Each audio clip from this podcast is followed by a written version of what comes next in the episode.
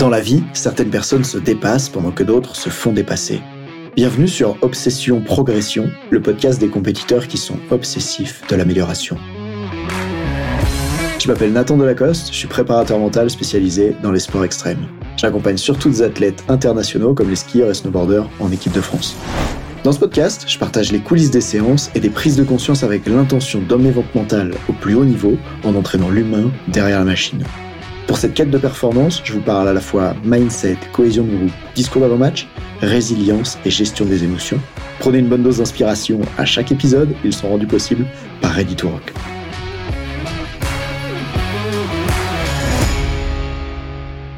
Les histoires que tu te racontes te blessent. Dans cet épisode, on va voir comment est-ce que ta psychologie et ce que tu te racontes peut influencer la blessure, indépendamment de ce que disent les spécialistes techniques, les kinés, le préparateur physique. Tu vas voir que dans la dimension mentale, il y a une grosse incidence qui est possible sur les blessures. Et je voudrais te raconter pour ça une séance de coaching que j'ai eue récemment avec une haltérophile de niveau international qui s'est blessée à l'épaule. Appelons-la Manon. Et on revient sur la blessure qu'elle a eue à un moment donné de sa carrière. Parce que cette blessure-là, elle a encore peur qu'elle se produise à nouveau. Alors, on est amené à travailler dessus en préparation mentale.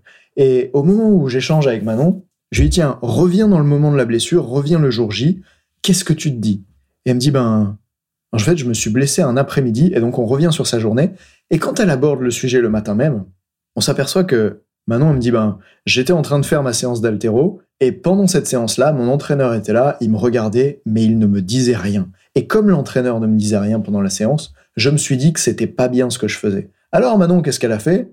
Comme elle a pensé que l'entraîneur pensait que sa séance était nulle, elle a décidé l'après-midi de refaire la même séance que le matin. Et ça, c'était pas du tout prévu dans sa planif. Mais elle a pris la décision de le faire parce que selon elle, ce n'était pas assez bien le matin. Et quand je dis selon elle, je veux dire selon ce qu'elle se raconte de ce que l'entraîneur croit. Et à ce moment-là, en fait, elle a tellement peur de le décevoir que elle retourne faire cet entraînement l'après-midi, et à cet entraînement l'après-midi, elle se blesse. Alors oui, évidemment, à l'arraché, au moment où elle soulève la barre, les techniciens diront que hop, la barre est lourde et quand elle a atterri après son saut, eh bien, euh, elle s'est fait mal à l'épaule.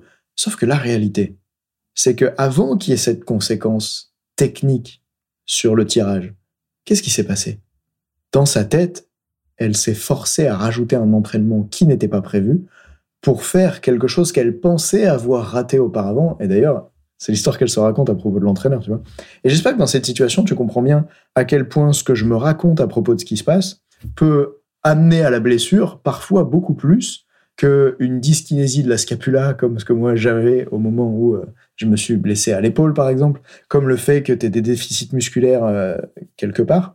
Et je voudrais qu'on soit attentif à ça. Ce qui fait qu'aujourd'hui, chaque fois que j'accompagne un athlète à propos d'une blessure, je vais revenir sur les circonstances qu'il y a eu à propos de l'accident, parce qu'il y a souvent un apprentissage psychologique à faire de ce moment-là. D'ailleurs, pour revenir sur Manon, l'haltérophile qui est ici, quand j'échange avec elle sur sa relation avec l'entraîneur, ce dont je me rends compte, c'est que elle a terriblement peur qu'il soit déçu d'elle. Elle me dit la phrase suivante, elle me dit, si je n'ai pas tel et tel résultat, j'ai peur qu'il soit déçu de moi et qu'il ait fait tous ses efforts pour rien, qui m'ait accompagné pendant toutes ces années pour rien. Tu peux imaginer le poids que ça représente sur les épaules d'une athlète qui se dit si je fais pas tel résultat en compétition, alors mon entraîneur aura fait tout ça pour rien. Et d'ailleurs, ça invite légitimement à se poser la question dans le cas d'une blessure, est-ce que finalement, ce serait pas la meilleure stratégie possible que de se blesser pour éviter de décevoir l'entraîneur, puisque si je suis blessé, j'ai une bonne excuse pour ne pas avoir à performer en compétition. Et cette fois-ci, si l'autre est déçu, ça ne sera pas à cause de mon manque de performance. Ce sera parce que j'étais blessé et donc soit j'ai pas pu participer aux compétitions, soit j'ai pas pu aller aux compétitions dans le meilleur état de forme possible.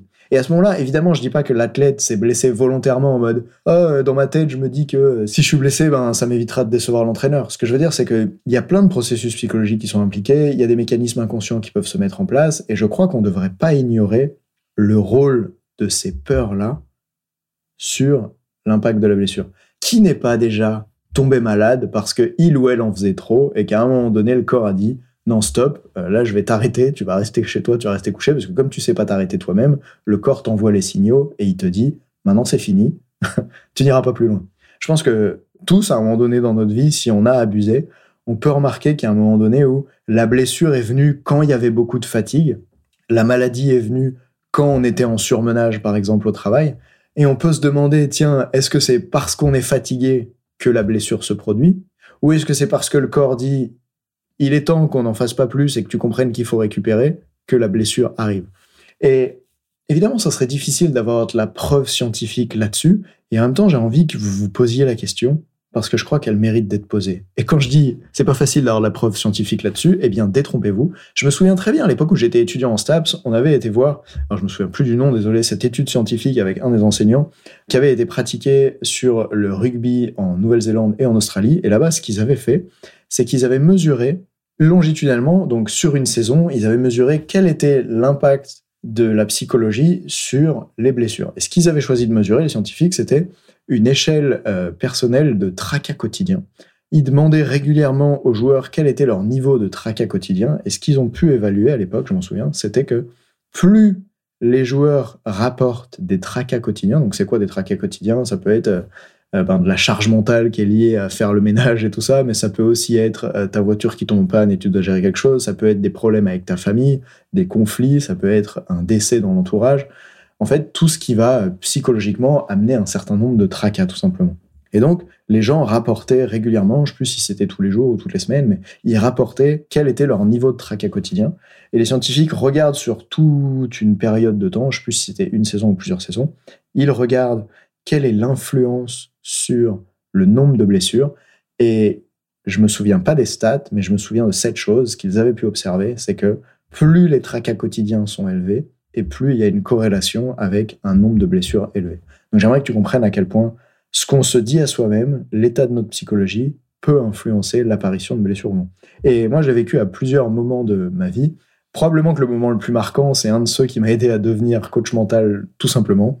En tout cas, ça a été un moment radical, qui est qu'à l'époque où j'étais euh, moniteur de snowboard, J'étais mal accueilli dans mon entourage de moniteurs de snowboard. J'étais pas considéré, je pense, à ma juste valeur, ou en tout cas, j'étais très critiqué pour le fait de pas être un assez bon snowboarder.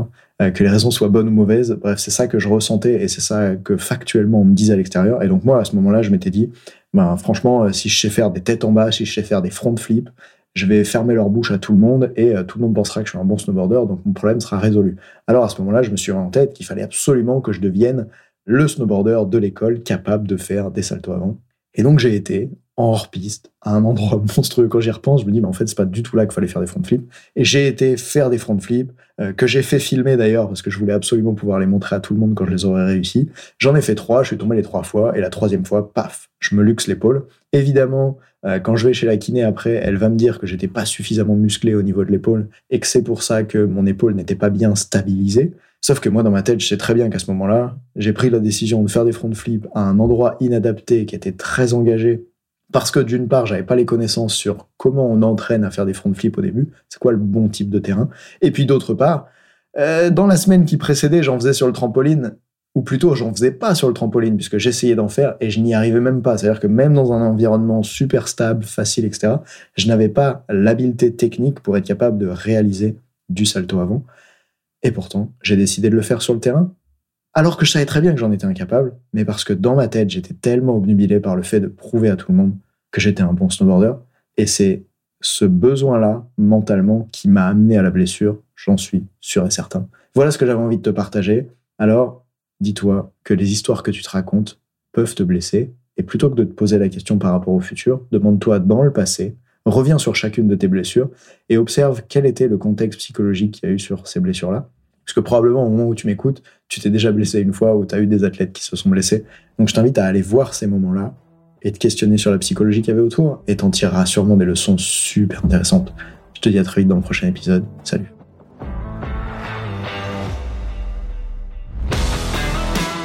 On dit souvent que le mental c'est 70% de la performance à haut niveau, pourtant rares sont ceux qui l'entraînent au moins 10% du temps. En écoutant jusqu'ici, t'as donné à la dimension mentale un peu plus de la place qu'elle mérite chaque semaine. Bien joué. Ma mission audacieuse, c'est d'aider le monde du sport à se transformer en profondeur et je veux faire en sorte que plus aucun coach ne passe à côté de la psychologie de ses athlètes. C'est pour accomplir ça que je crée une tonne de vidéos sur YouTube et des épisodes comme celui que tu viens d'écouter. Alors, je vais pas te demander d'inscrire de force tes amis au podcast et en même temps, si tu peux en parler à quelqu'un qui va l'adorer, quelqu'un à qui ça serait utile, ta recommandation elle signifie beaucoup pour moi. Si chaque auditeur en parle juste à deux autres, L'année prochaine, on sera des milliers de fois plus nombreux avec l'obsession progression. Salut